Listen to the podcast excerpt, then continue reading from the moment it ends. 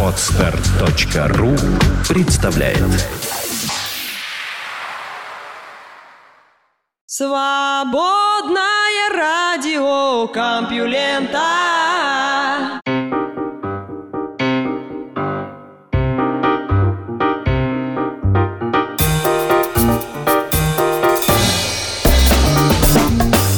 Приветствую всех, кто решил потратить ближайший час на прослушивание свободного радиокомпьюлента.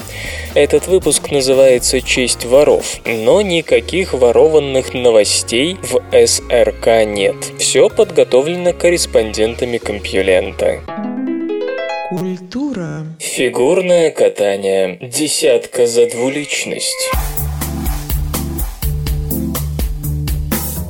По мнению экономиста Эрика Цицевица из Дармутского колледжа США, скандалы и связанные с ними изменения в правилах только поощрили желание судей соревнований по фигурному катанию ставить высокие оценки своим соотечественникам и договариваться с коллегами о взаимовыгодном обмене баллами.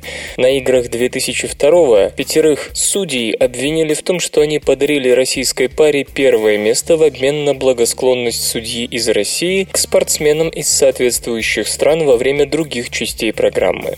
В ответ на этот и другие скандалы Международный союз конькобежцев решил больше не указывать, кто из судей сколько баллов поставил. Считалось, что анонимность воспрепятствует обмену голосами, но тем самым был достигнут обратный эффект. По словам господина Цицевица, количество случаев фаворитизма и обмена голосами выросло на 20%, хотя статистически это несущественный показатель по сравнению с тем ужасом, ужасом, который творился в 2002 Однако сказаться на результатах он может, особенно в том случае, если спортсмены будут идти ноздря в ноздрю. Поэтому ученый предлагает отменить анонимность, чтобы можно было поймать нерадивых судей за руку. Согласно расчетам господина Цицевица, в 2002 году некоторые фигуристы потеряли два места только из-за того, что в жюри не было их соотечественников. Несколько слов о методе. Специалист сравнил данные о 16 соревнованиях в период с 2000 2000 по 2002 годы и от 23 с 2002 по 2004. В первом случае все было на виду, а во втором пришлось распределять оценки случайным образом. Третий набор данных включал информацию о 107 соревнованиях с 2003 по 2009 годы, на которых применялась новая система. Объективный рейтинг сложности выступлений приплюсовывался к субъективным оценкам судей. В первом дореформенном случае было видно невооруженным глазом, что судьи дают своим больше баллов, чем чужим. К тому же фигуристы получали более высокие оценки, если судья из их страны потом судил другое мероприятие. Косвенный признак обмена голосами. После 2002 года оценки фигуристов, которых судил соотечественник, выросли еще больше. Обмен голосами тоже активизировался. Интересно, что в прыжках на лыжах с трамплина ничего подобного не наблюдается. Если судьи и потворствуют своим, то совсем чуть-чуть. По-видимому, причина в том, что судей отбирает Международная Федерация, а не национальная. От себя еще добавлю, что в прыжках на лыжах с трамплина существует система, при которой самые высшие и худшие оценки просто отбрасываются. Парижское метро хотят преобразить. Парижский метрополитен поистине чудо общественного транспорта. Это шестое по величине метро мира. Каждый год оно перевозит полтора миллиарда пассажиров. Его протяженность превышает 200 километров. 11 станций не используются, их либо закрыли во время Второй мировой войны, либо по разным причинам не открыли. Если в этом году на выборах мэра победит Натали Костюшка Маризе, призраки могут вернуться к жизни. Политик предлагает превратить пустоту в места общественного общественного пользования, где парижане и гости города могли бы поесть, потанцевать, посмотреть театральную постановку или позаниматься физкультурой. Над тем, как это могло бы выглядеть, подумали архитекторы Маналь Рожди и Николя Лесне, которые добавили сады, ночные клубы, плавательные бассейны. Госпожа Костюшка Маризе служила министром транспорта в 2010-2012 годах и не раз признавалась в любви к парижскому метро. К ее заявлениям можно относиться как к обычной популистской болтовне, болтовне, но на самом деле это не такая уж популярная идея, как может показаться. Представитель государственной транспортной компании РАТП Жан-Мишель Леблан отмечает, что заброшенные станции не так-то просто переделать. Платформы там узкие, через станции постоянно проходят поезда, по рельсам идет электричество. Но трудно не значит невозможно, правда? А для нас это прекрасный повод полюбоваться на плоды фантазии парижских архитекторов. Собственно, их, как и то, как станция выглядит сейчас, вы можете увидеть на странице этой новости на сайте compulenta.ru. Наука и техника. Смертельное лекарство для похудения возвращается. В последнее время по всему миру участились смертельные случаи, вызванные денитрофенолом, ДНФ, одним из самых популярных жиросжигающих средств. В Великобритании, например, за полтора года зафиксированы четыре смерти, и ситуацию сочли настолько серьезной, что премьер Дэвид Кэмерон и Палата общин решили предпринять организованные меры, чтобы ограничить оборот этого вещества. Парадокс, однако, в том, что история с денитрофенолом и уже не раз повторялась, и сам денитрофенол и его вредные эффекты известны нам едва ли не столетия. Впервые ДНФ в промышленных масштабах стали использовать в Первую мировую войну на французских военных заводах, где его смешивали с пикриновой кислотой для получения взрывчатки. И уже тогда можно было сделать вывод о влиянии денитрофенола на физиологию. Рабочие, имевшие с ним дело, теряли вес, обильно потели, у них была повышена средняя температура тела. Они быстрее уставали. Пока не были введены меры безопасности многие успели умереть. В 1933 году исследователи из Стэнфорда предприняли специальное ДНФ-исследование. Тогда удалось выяснить, что динитрофенол на 50% усиливает обмен веществ и способствует стремительному истощению запасов жира и углеводов, так что человек худел на полтора килограмма еженедельно без всяких ограничений в питании. Потенциал ДНФ как средство для похудения был виден невооруженным глазом, однако уже тогда авторы работы задумались о возможных негативных последствиях от долгого его употребления или от единовременной передозировки.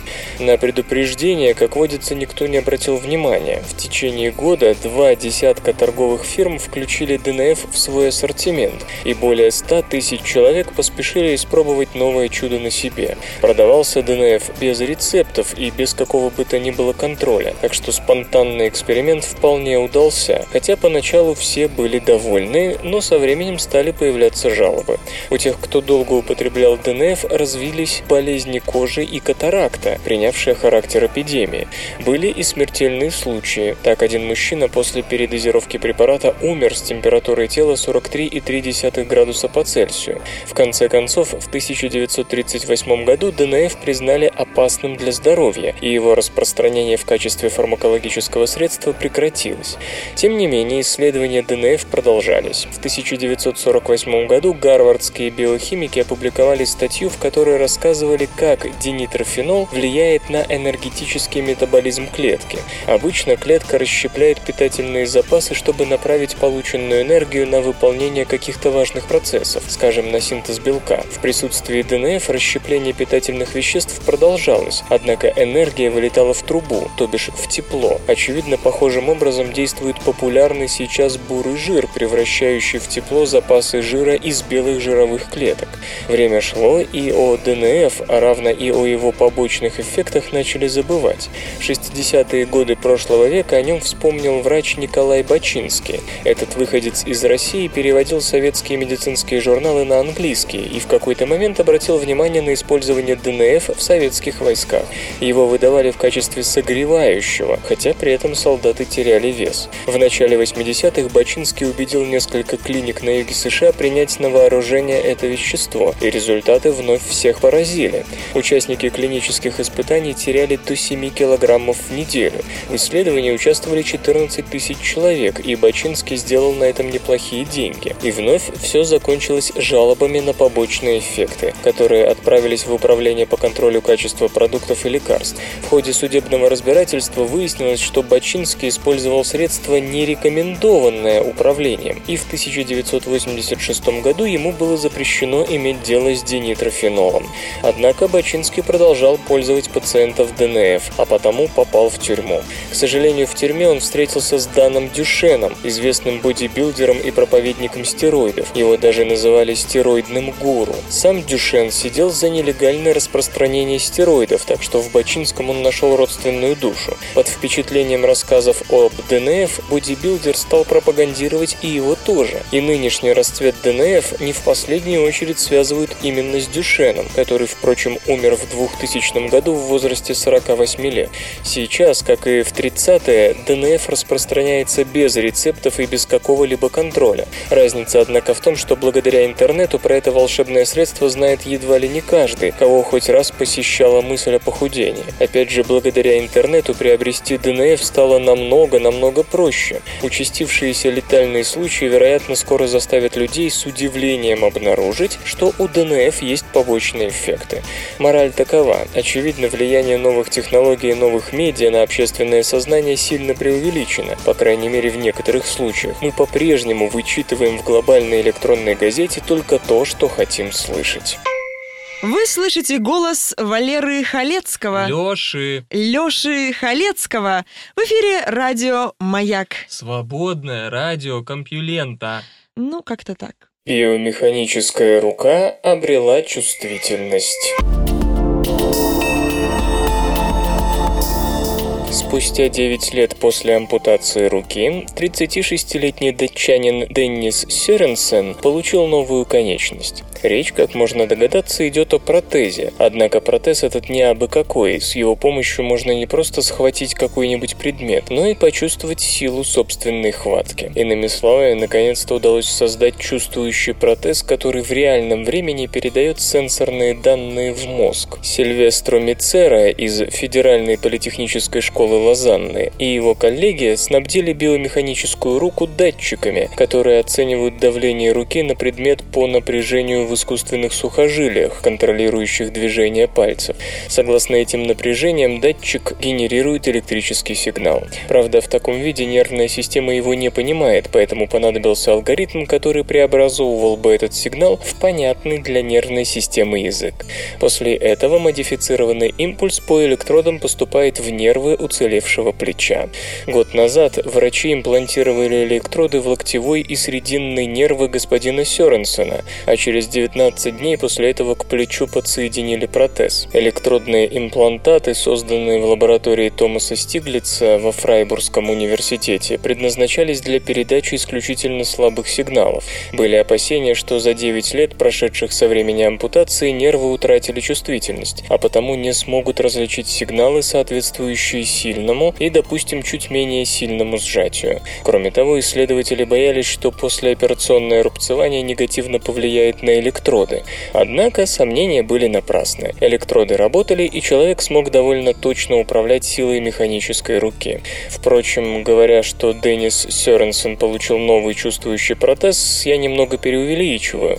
Во-первых, датчики в биомеханической руке регистрируют только механическую силу сжатия, а для полной чувствительности, как мы ее понимаем, эту конечность надо бы снабдить еще и температурными, болевыми и другими сенсорами. Во-вторых, и это главное, аппаратура, которая осуществляет обратную связь между биомеханическим устройством и нервной системой, слишком громоздка, и ученым предстоит изрядно постараться, чтобы ее миниатюризировать. То есть, корректнее будет сказать, что господин Сёренсен всего лишь поучаствовал в успешных испытаниях биомеханического протеза нового поколения, хотя результаты этих тестов можно без преувеличения назвать сенсационными.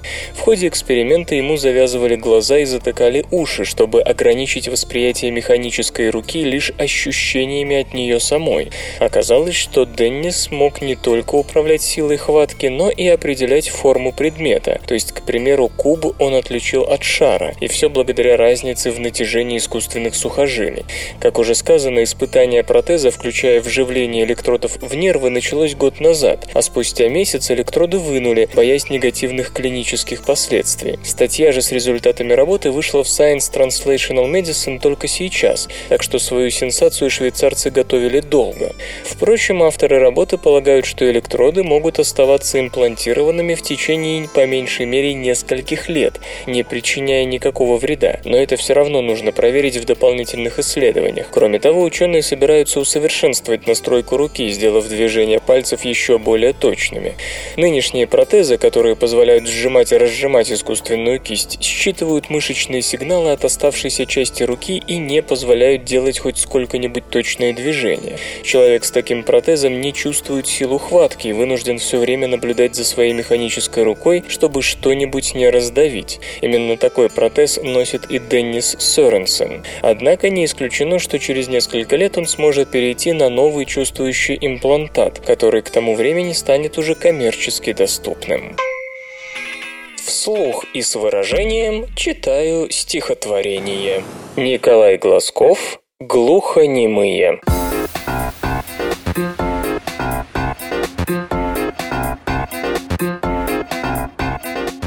Когда я шел, я думал или-или. Глухонемые шли со мной рядом. Глухонемые шли и говорили, а я не знал, я рад или не рад им. Один из них читал стихи руками, а два других руками их ругали. Но как глухонемой глухонемых, я не способен был услышать их. Наука и техника. Черные дыры не торопились разогревать Вселенную. Астрономы во главе с Реннаном Барканой из Тель-Авивского университета добились серьезного успеха в космической археологии. По их мнению, Вселенная была разогрета значительно позже. Сразу после резкого расширения Вселенной, наполнявший ее газ быстро охладился, а затем нагрелся вновь. Этот процесс известен вам как реоионизация. Значительную роль в этом событии, кроме ультрафиолетового излучения первых звезд, могли сыграть ранние парные системы звезда черная черная дыра, в которых вещество светило притягивалось и поглощалось черной дырой.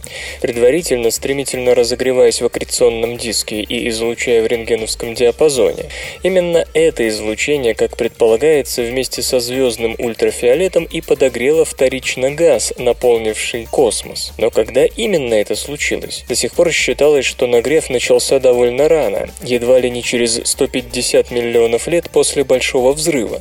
На этом основании был сделан вывод, что сами события нагрева газа нельзя обнаружить напрямую, ведь наблюдать столь удаленные районы непосредственно пока не удается.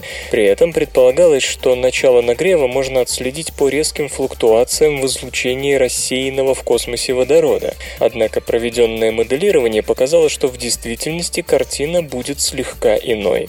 В частности, проанализировав спектр рентгеновского излучения близких пар «черная дыра-звезда», астрономы пришли пришли к выводу, что подогрев подобными объектами космического газа будет не столь быстрым и эффективным, как считалось. А значит, по сути, такой нагрев должен был случиться позже, чем утверждала предшествующая теория. По мнению авторов работы, заметным он стал не ранее, чем через 400 миллионов лет после Большого взрыва. Пары «черная дыра-звезда» вовсе не образовывали ионизированных пузырей газа, окруженных еще не ионизированными участками, а напротив постепенно нагревали весь газ, из-за чего реионизация на больших масштабах стала заметна только в конце этой эпохи, а не вскоре после ее начала.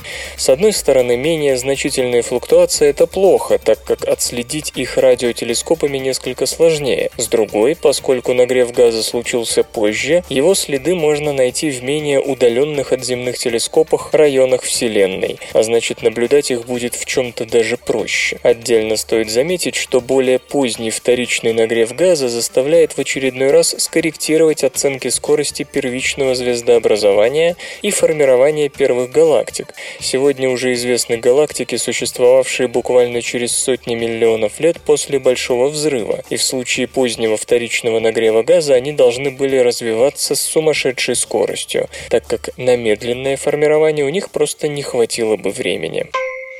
Ухудшение зрения улучшает слух.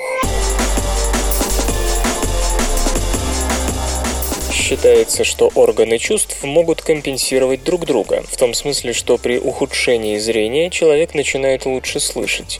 Об этом известно относительно давно, однако нейробиологи продолжают изучать явление, хотя бы потому, что не всегда понятно, что именно значит лучше слышать. Значит ли это, что слепой лучше слышит тихие звуки? А может он начинает лучше различать частоты? Может ли быть, например, так, что успех легендарных слепых музыкантов вроде Стиви Уандера и Рэя Чарльза связан с их обострившимся из-за слепоты музыкальным слухом? Эмили Петриус и ее коллеги из Университета Джонса Хопкинса и Мэрилендского университета в Балтиморе, оба США, попытались узнать, как изменится слух мышей, если поместить их на неделю в полную темноту. Чтобы увидеть происходящее в мозге мышей во всех подробностях, исследователи вживили электроды в первичную слуховую кору мозга животных.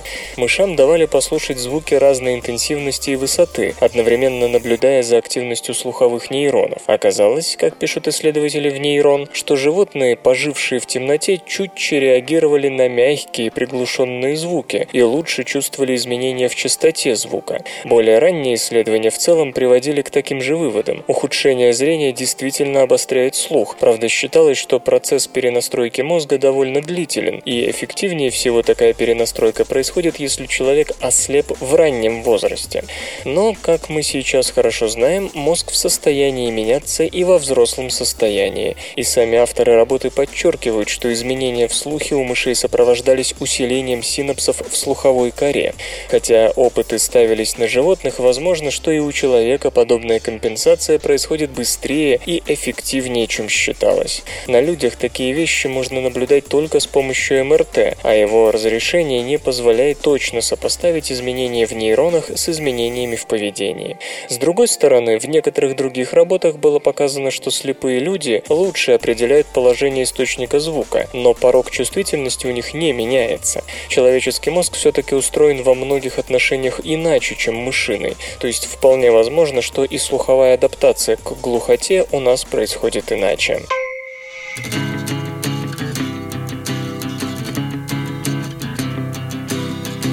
В эфире группа «Небо СССР» с песней «Птица».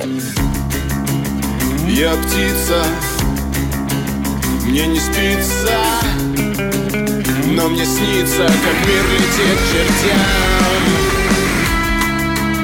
Не убиться, не забыться, я убийца, я подхожу к дверям, я навожу курок, мой добродушный взгляд, видишь сквозь глазок, ожидание миг. И падает замок.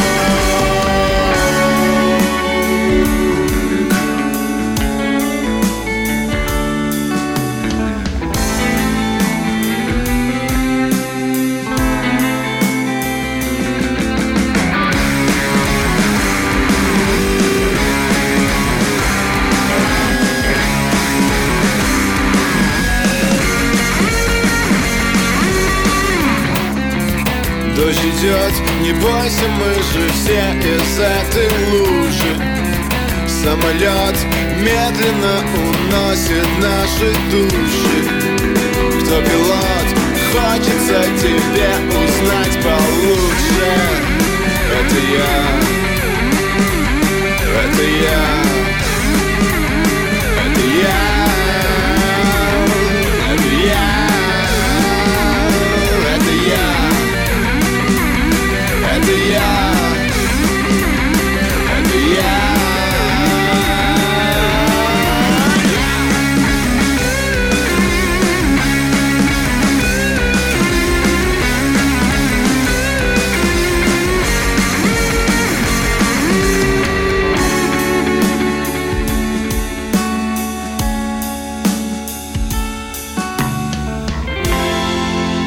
Чем квантовая механика способна помочь холодильнику Эйнштейна? Стандартный холодильник использует внешний источник энергии, а в случае абсорбционного холодильника по типу Эйнштейновского – дополнительный внешний источник тепла. В отличие от обычных, последнему почти не нужна электроэнергия, нет компрессора. И так как он не имеет движущихся частей, Эйнштейновец почти не шумит. Увы, холодильник, созданный физиками Эйнштейном и Силлардом, до конвейера не добрался. Можно долго разливаться соловьем о причинах, но не буду. Просто констатирую. Без инженерной доводки вообще мало что идет в серию, а тратить на это деньги было некому. Да и основные интересы изобретателей лежали несколько в иной стороне. А кроме них эти холодильники никого особенно не интересовали. Даже Electrolux купил патент на них в 30-х годах прошлого века скорее на всякий случай. В итоге без доводки они не слишком хорошо охлаждали, если вес и размеры установки были небольшими, а при равных охладительных возможностях были в 2-3 раза крупнее современных устройств. Ученые во главе с Луисом Карреа из Университета Ла Лагуна, Испания, взялись исследовать такие вопросы. А. Каковы лимиты эффективности подобной схемы? Б. Нельзя ли поднять ее практическую производительность? Чтобы не возиться со слишком простой задачей, заодно они попробовали узнать, можно ли использовать квантово-механические принципы для повышения эффективности таких устройств. В частности, им удалось выяснить, что если рабочий резервуар находится в сжатом состоянии, одном из чистых, когерентных состояний квантовых систем, в системе возникают неклассические флуктуации, и тогда такой квантовый вариант холодильника Эйнштейна по эффективности может превосходить классический термодинамический лимит для такого рода устройств. Ученые называют такой тип его работы сверхэффективным и утверждают, что для его достижения достаточно привести в сжатое состояние только источник тепла. По их словам, применение сжатого состояния к рабочему объему холодильника ведет к существенному росту охлаждающих возможностей такой установки. И в принципе ценой умеренного увеличения потребления энергии можно добиться ситуации, когда температура внешнего источника тепла в среднем не увеличивается, но в термодинамическом описании работы холодильника за счет флуктуаций она будет казаться растущей. На первый взгляд исследование не может иметь быстрых практических применений. Те квантовые холодильники, которые ученые собираются испытать поначалу будут делаться из алмазов, что выглядит не слишком практичным. Тем не менее, сам вывод о том, что эффективность квантовых устройств на деле может превышать показатели классических приборов, довольно интересен, и в ряде опытных установок квантовые холодильники вполне могут представлять практический интерес уже сегодня. В перспективе же испанцы предполагают производить эти не требующие сетевого энергопитания аппараты как минимум для использования в районах, лишенных стабильного доступа к электричеству. Вы слышите голос Лёши Халецкого. Ну, не прямо сейчас, конечно, а вообще, в СРК. Для метастазов создали тренировочную камеру. Мы довольно много знаем о том, как рак образует метастазы, но обычно метастазирование исследуют в общем, обращая внимание в первую очередь на те его особенности, которые есть у любого вида опухоли. Однако рак расселяется в самые разные ткани – в печень, в кости, в легкие и так далее. И было бы странно полагать, что в каждом случае метастазы ведут себя одинаково. Но как изучать особенности проникновения метастазов, к примеру, в костную ткань? Исследователи из Массачусетского технологического института вместе с коллегами из Италии и Южной Кореи создали для этого микрочип, имитирующий костную ткань с сосудами, в которые можно запускать раковые клетки и наблюдать за их поведением. Микрочип состоит из микроканалов, которые заполнены эпителиальными и костными клетками. Так имитировался кровеносный сосуд, окруженный костью. В эндотелиальный сосуд вводили метастазные клетки рака груди, и спустя сутки можно было видеть, как злокачественные клетки переходили из эндотелиальной сосудистой части микрочипа в костную. Через пять дней они формировали микрокластеры, состоящие из нескольких десятков клеток. Получалась микроопухоль. Ученые попытались заодно выяснить, можно ли костно-клеточное окружение заменить простым коллагеновым матриксом. Выяснилось, что в такой матрикс раковые клетки идут вдвое хуже и далеко в него не заходят. В журнале Biomaterials авторы пишут, что активность метастазных клеток зависела от от белка CXCL5, выделяемого костными клетками, и от белка CXCR2, который сидит на мембранах раковых клеток и ловит CXCL5. Роль этих белков в метастазных процессах обсуждается давно, и в конце концов возникла необходимость выяснить, работает ли эта пара в каждом конкретном случае, например, при вселении рака в кость. Когда исследователи блокировали активность ракового CXCR2 с помощью антител, метастазные клетки переставали проникать сквозь кровеносный сосуд в микрочиповую кость, а когда CXCL5 вводили в коллагеновый матрикс, раковые клетки начинали рваться в него так, как будто там были настоящие костные клетки. По-видимому, если подействовать каким-нибудь лекарством на эти белки, можно в значительной степени подавить метастазирование опухоли. Вообще, исследователи полагают, что их устройство сильно подвинет вперед изучение метастазов, ведь с помощью микрочипа весь процесс можно наблюдать в трехмерном виде и на всех стадиях внедрения клетки в новую ткань. В будущем этот метод хотят приспособить к другим тканям. Так, известно, что в мышцы рак заходит неохотно, и ученые надеются с помощью своей разработки выяснить, почему. Исторический анекдот. В греческой мифологии каждый умерший, попавший в Аид, должен был испить воды из леты, после которой он терял память и забывал все, что с ним случилось в прошлой жизни. По некоторым поверьям, летой была небольшая речка Лимия на северо-западной окраине Иберии, ныне Испания, провинция Галисия. На ее берегах случился забавный эпизод. Римский полководец Децим Юний Брут Каллаик в 100 138 году до нашей эры развернул военную кампанию в этом регионе. Его армии нужно было переправиться через Лимию, но солдаты на отрез отказались идти в воду, боясь забыть все на свете. Тогда Брут пересек реку сам и с другого берега начал выкрикивать своих легионеров по именам. Солдаты увидели, что с его памятью все в порядке и стали форсировать реку. Этот случай развеял местные мифы об опасности Лимии. Игры. Краткая история китайских игровых консолей. Китай и видеоигры имеют долгую и смешную, местами даже дикую историю взаимоотношений. В общем, настало время хотя бы короткого экскурса в эту тему. Одной из первых приставок, проложивших себе путь в Срединное царство, была игровая система Nintendo Entertainment System, или попросту Famicom. В те времена, а речь о 80-х, игровые консоли, особенно компании Nintendo, были невероятно дороги. Я не говорю, что до этого другие приставки не были доступны в Китае, но с точки зрения мейнстрим устройства, добившихся господствующего положения на рынке, первой была именно Nintendo Entertainment System. Китайская система Subar Little Turant, запущенная в 1987 году в эпоху Famicom, оказалась одной из самых известных и широко распространенных в стране. Это был точный клон технологического решения Nintendo. Разумеется, не лицензионный, то есть скопированный без какого бы то ни было согласия производителя. Тут следует заметить, что Little Turant является торговой маркой, которая охватывает все, от кухонных приборов до GPS-навигаторов для автомобилей. Но начиналось все именно с клонированной консоли. И если китайцы скажут вам, что имели Famicom, то в 99% случаев это была Little Turant.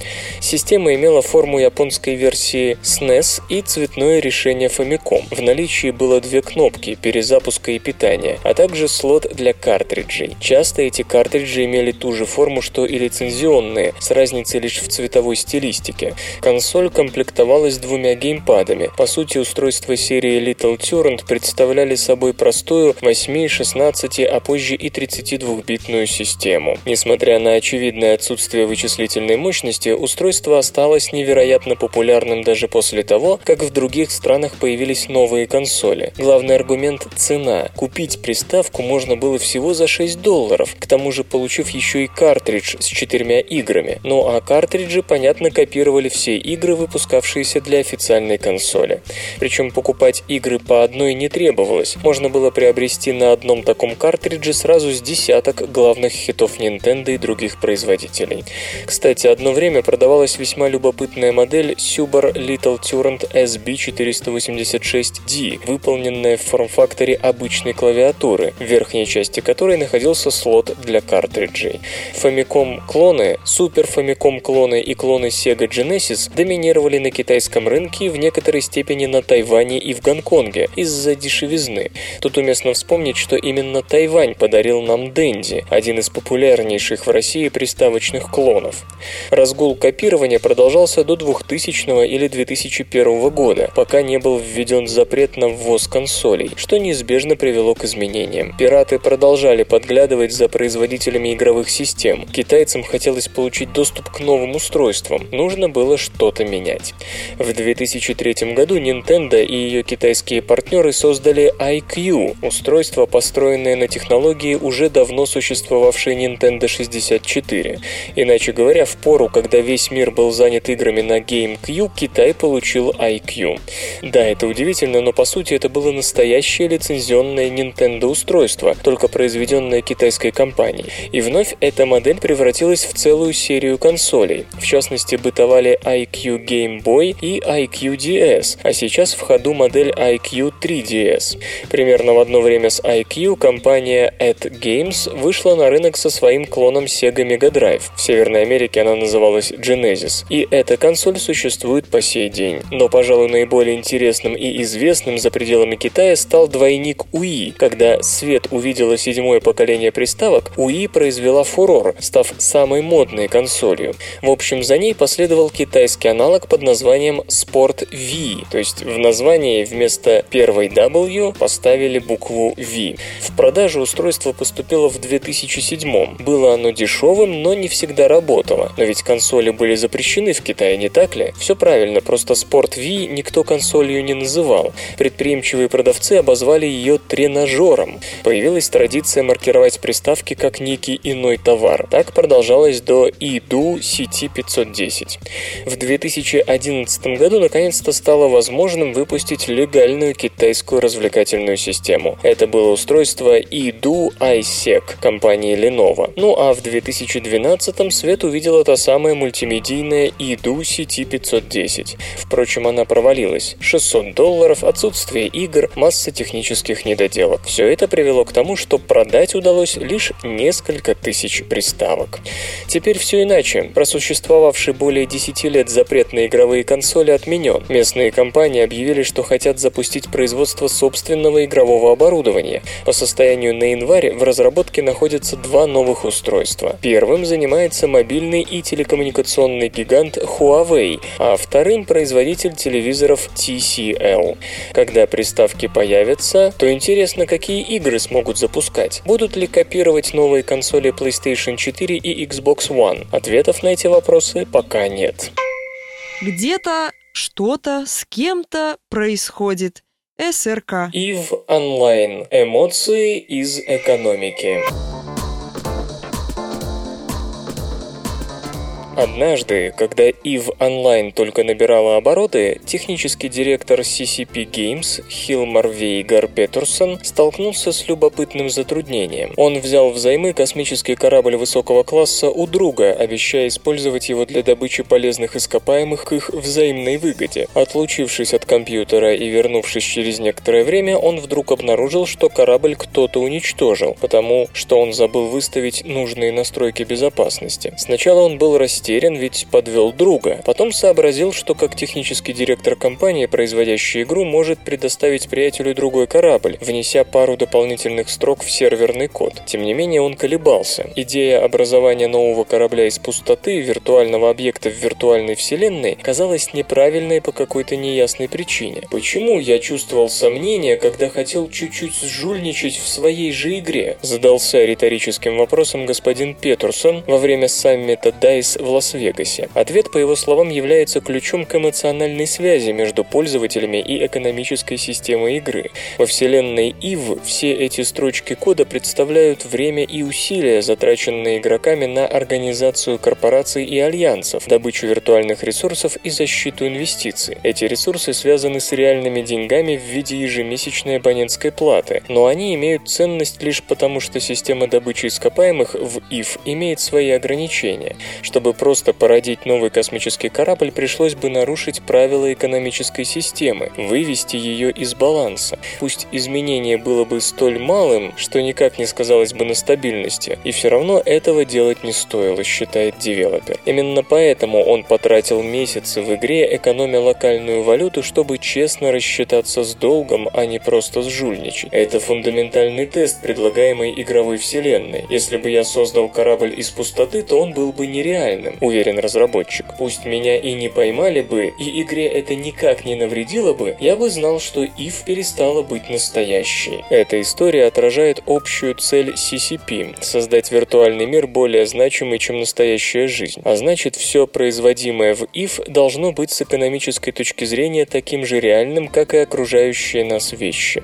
Ценность формируется не только благодаря усилиям игрока, но и эмоциям, переживаниям, связанными с получением высокоуровневых предметов. В знаменитой пирамиде потребностей Маслоу ценность всех объектов из ИФ далека от базового уровня выживания настолько, насколько это вообще возможно. Тем не менее, сотни тысяч игроков посвятили годы приобретению этих объектов. Вокруг них создаются истории, и они могут быть весьма эпическими, как недавнее галактическое сражение, в котором было уничтожено звездолетов на 300 тысяч долларов в реальном исчислении. Одни из таких историй вдохновляют игроков на поездку в Исландию, чтобы поучаствовать в ежегодном собрании. Другие мотивируют творчество, создание клубов по интересам и тому подобное. Это наслоение эмоций и потребностей более высокого уровня на базовые объекты и механики не уникально для виртуальных миров, подчеркивает господин Петрусон. Нет функциональных причин для того, чтобы купить старый дорогой Porsche, а не машину новой модели. Дополненная стоимость приходит с эмоциональной реакцией. Аналогичные нематериальные ценности, к примеру, предоставляют дорогая пара обуви или поход в дорогую кофейню. Иными словами, реальная стоимость большинства объектов живет в вашей голове. Экономическая структура лишь объясняет некую привлекательность игры, однако самые интересные эффекты проявляются при командной работе. Технический директор приводит простой пример. Пользователей вынуждали проделывать большой путь от места добычи до хранилища ресурсов, поэтому через некоторое время игроки стали отцеплять грузовой контейнер, наполнять его, а затем буксировать к месту назначения. Девелоперы вознамерились отключить эту возможность, но заметили, что игроки принялись предавать друг друга, красть эти контейнеры, сражаться за них, устраивать засады. В общем, экономическая модель не пострадала, а играть стало интереснее.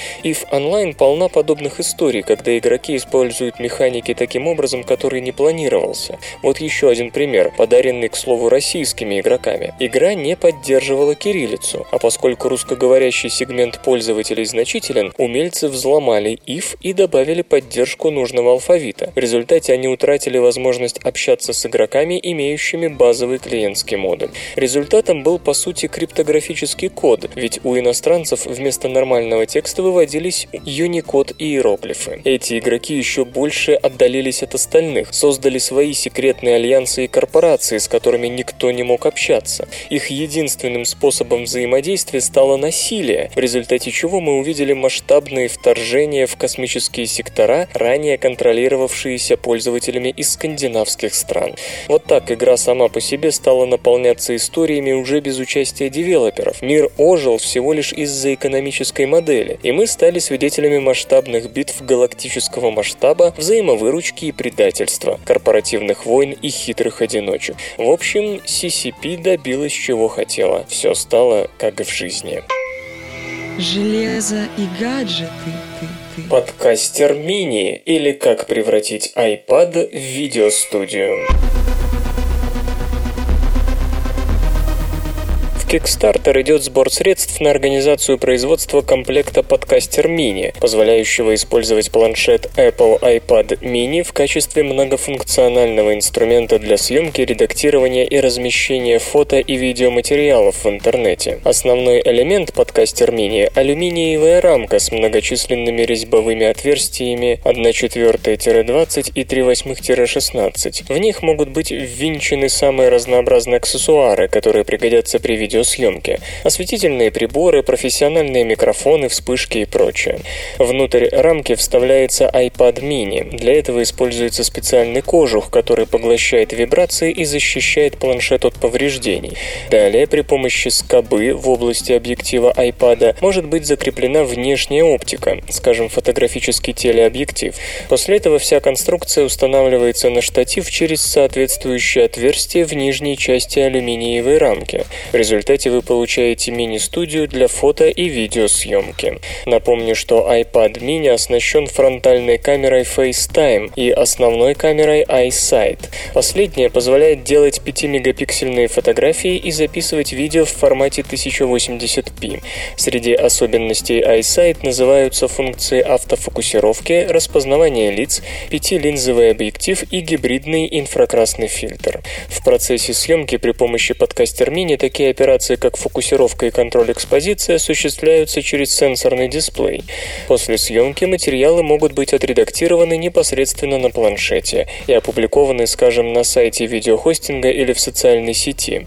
Рамка подкастер мини может использоваться и без планшета iPad, например, для крепления цифрового зеркального фотоаппарата и аксессуаров к нему. С помощью Kickstarter участники проекта подкастер мини рассчитывают собрать 15 тысяч долларов или больше. Сейчас привлечено немногим более 5 тысяч долларов. До окончания программы коллективного финансирования остается 28 дней. В настоящее время подкастер мини стоит 99 долларов. Поставки должны начаться в апреле. Orbiter. Деньги собраны. Sea Orbiter, если вы забыли, это плавучая платформа высотой 60 метров, предназначенная для изучения океана. Начало строительства назначено на весну. Французский исследователь по имени Жак, а нет, просто Жак Ружери, 30 лет изучал подводную архитектуру и более 10 лет занимался разработкой и поиском финансирования своего любимого проекта. Чуть больше половины сооружения будет погружено под воду, и, как вы можете убедиться сами, в основе всего восьмиэтажное здание, в котором размещаются различные лаборатории и жилые отсеки. В нижней части строения расположены люки для водолазов и подводных лодок, гаражи, жилые помещения под давлением. Водолазы, живущие при атмосферном давлении, могут спуститься на глубину 50 метров, а обитатели этих специальных апартаментов на 100 метров. Не обойдется и без аппаратов, способных погружаться на километровую глубину, а также без автономной субмарины, которая сможет нырять на 6000 метров. Господину Ружери удалось получить около 70% из требуемых 35 миллионов евро, но затем он обратился к краудфандингу и на сайте KissKissBankBank собрал оставшиеся 30%. Цель была достигнута на прошлой неделе, и теперь дело только за постройкой. Почему мы снова рассказываем о Sea Orbiter? Может быть, потому что это один из первых примеров, когда футуристический проект вот-вот станет реальностью? Видеть подобное на красивых картинках, понимая, что это всего лишь благие намерения, немножко надоело, знаете ли. Кроме того, 71% поверхности Земли занимает океан, при этом 90% его объема остается неисследованным. По оценке господина Ружери, нам известны две трети морской жизни. Океан – сердце планеты, сердце и легкие. Он должен находиться в центре наших повседневных забот. Нам надлежит выстроить новую социально-экономическую модель, в которую океан был бы интегрирован как вдохновитель дальнейшего прогресса. Ну а сам проект вы, конечно же, можете увидеть на странице этой новости на сайте compulenta.ru. Компьютер. Подкаст.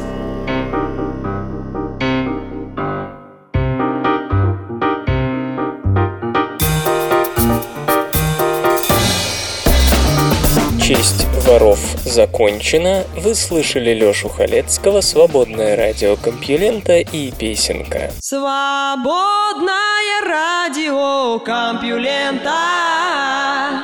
Скачать другие выпуски подкаста вы можете на podster.ru